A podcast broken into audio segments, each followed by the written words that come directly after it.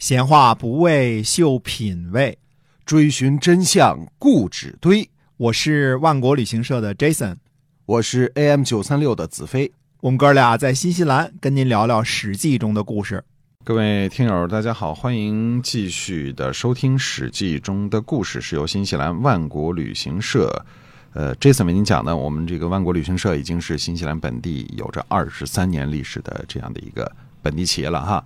那么除了旅游业务呢，我们还有这个万国到家。万国到家是一个特方便的一、这么一东西啊，网上的超市啊。对，如果你来新西兰旅游呢，其实一定要吃的几样东西就是新鲜水果、海鲜、牛羊肉，牛羊肉对吧？嗯海鲜当中呢，包括鲍鱼，包括三文鱼，包括这个小龙虾、哎南极南极小小龙虾，哎，不是马小啊，哎，不是马小哈。 是南极就冰水里边长大的这个小龙虾是对吧？，是寒带的一种小龙虾，肉质非常的鲜美，特别异常鲜美好吃嗯啊，比螃蟹好吃多了，好吃多了， 好吃这多是了，绝对啊属于高档的这个海鲜了啊，特螃别蟹棒上不了台牌儿啊， 哎对没。错啊，呃，那这种呢，其实大家想一想，新鲜水果也好，海鲜也好，牛羊肉也好，是吧？嗯来新西兰必吃的。那你现在呢没办法旅游，但是您不用旅游也能够吃到新西兰的东西。对那就直接到万国到家啊，我们这个超市啊，只要在微信当中搜索我们的公众号，呃，万国到家四个字、啊，嗯对就可以找到我们。当然，你要付一些个。快递的费用，嗯那那我嗯们签约的呢是顺丰啊顺，丰啊这个最准时的快递直接送到您家里去对。您呢支付人民币就行了，微信支付直接打款就行对了。啊，因为咱们这特个别简单嗯超市里的这个品种特别全，像光羊肉就是就好几种啊，什么羊排啊，什么就是，然后呢，哎，不同的吃法适合不同的这个人哈，对特别好。但是嗯绝对只有好的货品，绝对呃好有质量的货品，我们才敢在线上跟大家销售啊对。这点您放心啊，质量可以放心，没错，我们二十三年的信誉，我们不能把不能为这两斤羊肉把名声坏了啊。没错 我们主业没是错做旅游的啊，是的开放了之后，我们还是名声很继续恢复重要卖我们 的嗯团啊好的，那么接着还是讲《史记》中的故事啊。嗯嗯那么我们说呢，这次呢，这个楼缓又来了，对吧？赵王呢就把于清的言论告诉了楼缓。楼缓说呢，说于清怎么能够全部了解秦国的实力呢？啊，如果真的是秦国的实力不到，那这样弹丸之地都不肯割让，让秦国明年再次来进攻大王，大王是否要割让内地的土地去求和呢？那赵王就问他说：“如果真的听了您的话割地，您能保证秦国不会继续进攻赵国吗？”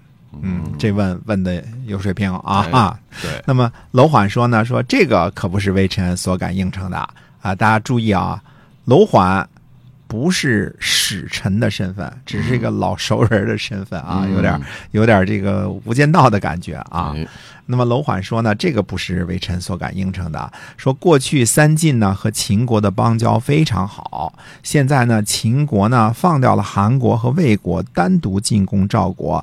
大王侍奉秦国一定比不上韩魏。现在呢，为臣为足下呢弥补一下这个关系，那开放关卡，相互进行贸易，能够赶上呢韩魏同秦国的交情。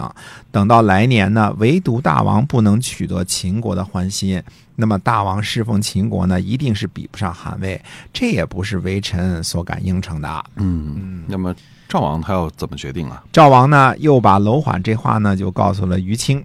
啊、于清说呢，说楼缓说不够和，来年呢，秦国会进攻大王，怎能不割让内地的土地而求和？可是现在够和，楼缓呢又不能够保证秦国不再次进攻，那割地有什么好处呢？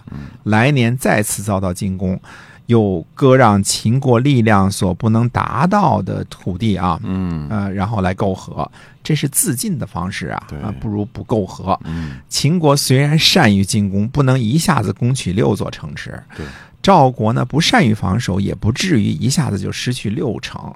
秦国军队呢疲劳而返回，我们拿出五座城邑侵占天下，而攻击疲惫的秦国，这是我们丢失土地给天下。而向秦国所偿土地，比起坐而割地，自己削弱去帮助秦国，我国这样更加有利啊。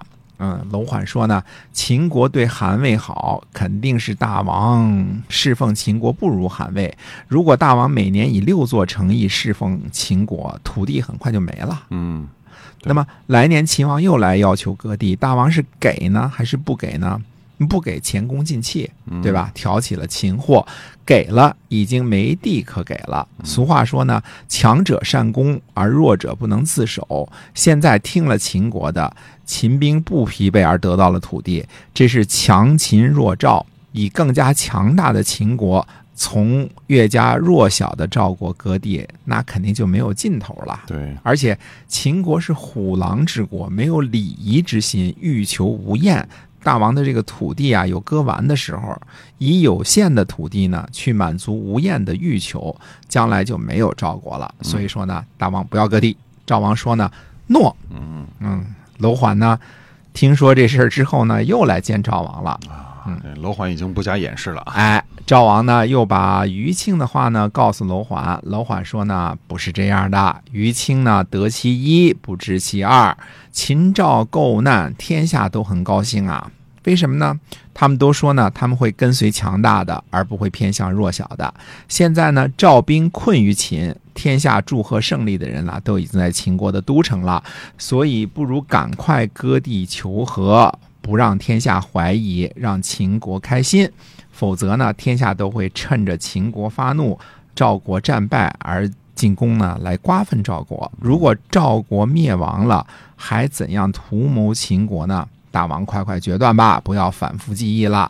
那么于清听说这事儿之后呢，又来见赵王。那赵王呢，又把楼缓的话呢，告诉了于清。嗯啊这赵王倒是挺省事儿啊，两边传话就行了。 哎，对，那于清说呢，说危险呀、说楼缓呢是为了秦国，这是毫无疑问的，因为现在楼缓已经暴露了嘛，对吧？嗯态度倾向都暴露了，赵兵困于秦，又割地求和，这才更让天下疑惑，哪里会讨得秦国的欢心呢？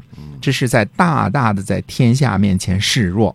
而且呢，微臣说不割，不是单单指土地而已。秦国呢向我们索要六成，大王拿出五座城邑去贿赂齐国，齐国和秦国是大仇人，得到五座城邑，并力向西攻击秦国。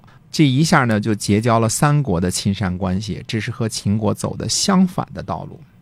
啊，赵王说呢，善，而且呢，这次呢，赵王有行动，派于清去出使齐国，和齐国呢一起谋划秦国。于清还没回来呢，呃，秦国的使者呢已经到达赵国了。楼缓听说之后呢，就赶紧逃跑了。嗯嗯，那赵国到底有没有割地？秦国来年是否会进攻赵国？还真的是有点担心哈。嗯，那么秦国是否会进攻赵国呢？那我们下回再跟大家接着说。嗯，好，今天我们的节目就跟您聊到这儿。新西兰万国旅行社的 Jason 为您讲的，我们下期节目再会。再会。